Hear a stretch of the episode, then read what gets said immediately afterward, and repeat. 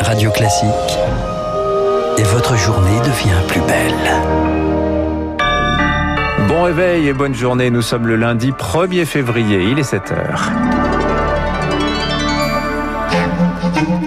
– 6h30, 7h30, la matinale de Radio Classique avec Dimitri Pavlenko. Et à la une ce matin, ce coup d'État en Birmanie, le pays se réveille sous le contrôle de l'armée. La prix Nobel de la paix, Aung San Suu Kyi, arrêté à l'aube. On fait le point dès le début de ce journal.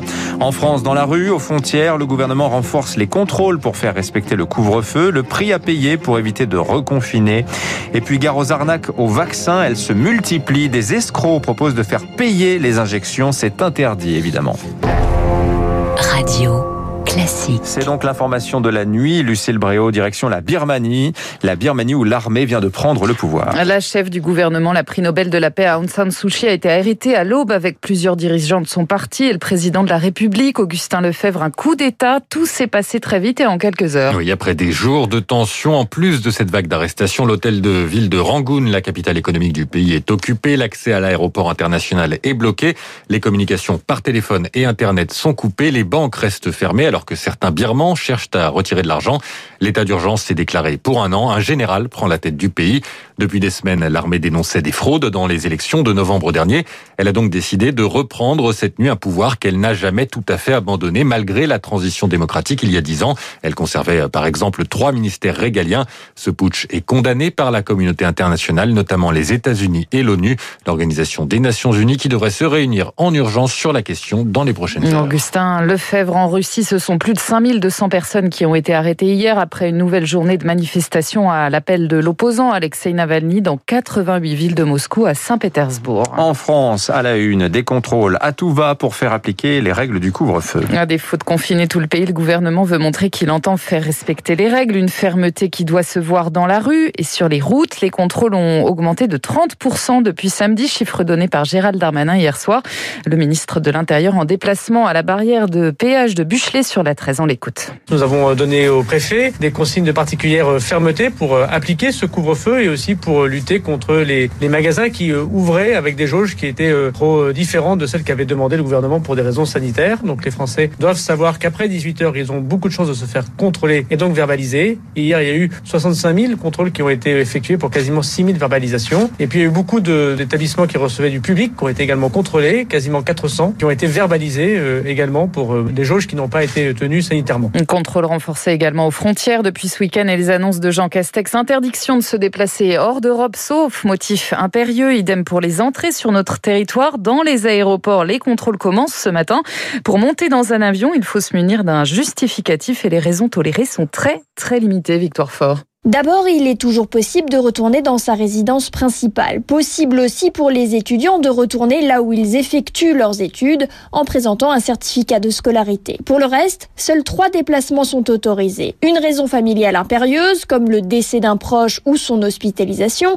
Une raison sanitaire, elle aussi impérieuse, si par exemple vous avez des soins urgents programmés à l'étranger. Et enfin, un déplacement pour raison professionnelle ne pouvant être annulé ou différé. Mais votre mission devra être justifiée avec une attestation de votre employeur, par exemple. Victoire Fort a noté que les voyages touristiques en Polynésie française sont également suspendus désormais. On l'a appris il y a quelques minutes. Renforcement des contrôles aux frontières, mais aussi du télétravail. Une nouvelle concertation commence aujourd'hui avec les partenaires sociaux pour limiter l'érosion et serrer la vis.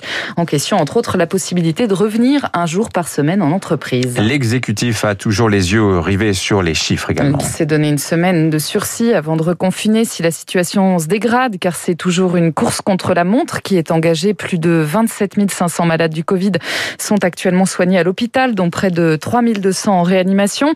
Autre indicateur que l'exécutif ne quitte évidemment pas des yeux, le chiffre des contaminations. Rémi Pister. Entre 19 et 20 000 nouveaux cas par jour, un chiffre stable depuis 5 jours. Peut-être l'effet couvre-feu qui agit comme un confinement partiel, selon Jean-Paul Ortiz, président de la Confédération des syndicats médicaux. Le nombre de patients en réanimation semble faire un plateau très discrètement descendant. Alors, c'est pas énorme. Hein. On a perdu une trentaine de patients en réanimation France entière. Euh, on a vu que dans les eaux usées de Paris, il y a un peu moins de déchets euh, de coronavirus. Alors, il y en a un peu plus à Marseille, à Nice. Donc, euh, la situation est complexe. Ce qui rassure également, c'est la circulation du variant anglais. En 15 jours, il a certes doublé sur notre sol, mais c'est peu par rapport aux pays voisins, où il connaît une hausse de 80% en une semaine. Mais ça reste très fragile, explique l'immunologue Eric Billy vous ayez trois quatre clusters euh, avec un variant anglais, vous allez multiplier euh, très très rapidement euh, le nombre de personnes positives avec ce variant. C'est une zone d'incertitude assez importante. Dans les sept jours à venir, il va falloir quand même suivre de manière assez précise ce qui va se passer et sa circulation, mais on doit agir localement en fonction justement de cette incidence. À Marseille, par exemple, les médecins réclamaient un confinement strict. Le taux d'incidence dépasse les 300 cas pour 100 000 habitants. C'est quatre fois plus que le seuil d'alerte prévu par le gouvernement. Rémi Pfister, sur le front de la vaccination, maintenant. AstraZeneca va finalement livrer 9 millions de doses de plus que prévu à l'Union européenne au premier trimestre, mais les mois de février et mars resteront difficiles, prévient la présidente de la Commission Ursula von der Leyen. Les vaccins autour desquels prolifèrent les arnaques. Avec la campagne qui prend du retard, des escrocs pensent avoir trouvé un bon filon. Certains proposent depuis quelques jours une vaccination payante à domicile, alors qu'évidemment elle n'existe pas encore en France et qu'elle est gratuite. Une technique prisée des cambrioleurs. Agnès Lebrun est la porte-parole parole de l'Association des maires de France. Elle parle d'un phénomène inquiétant en pleine expansion.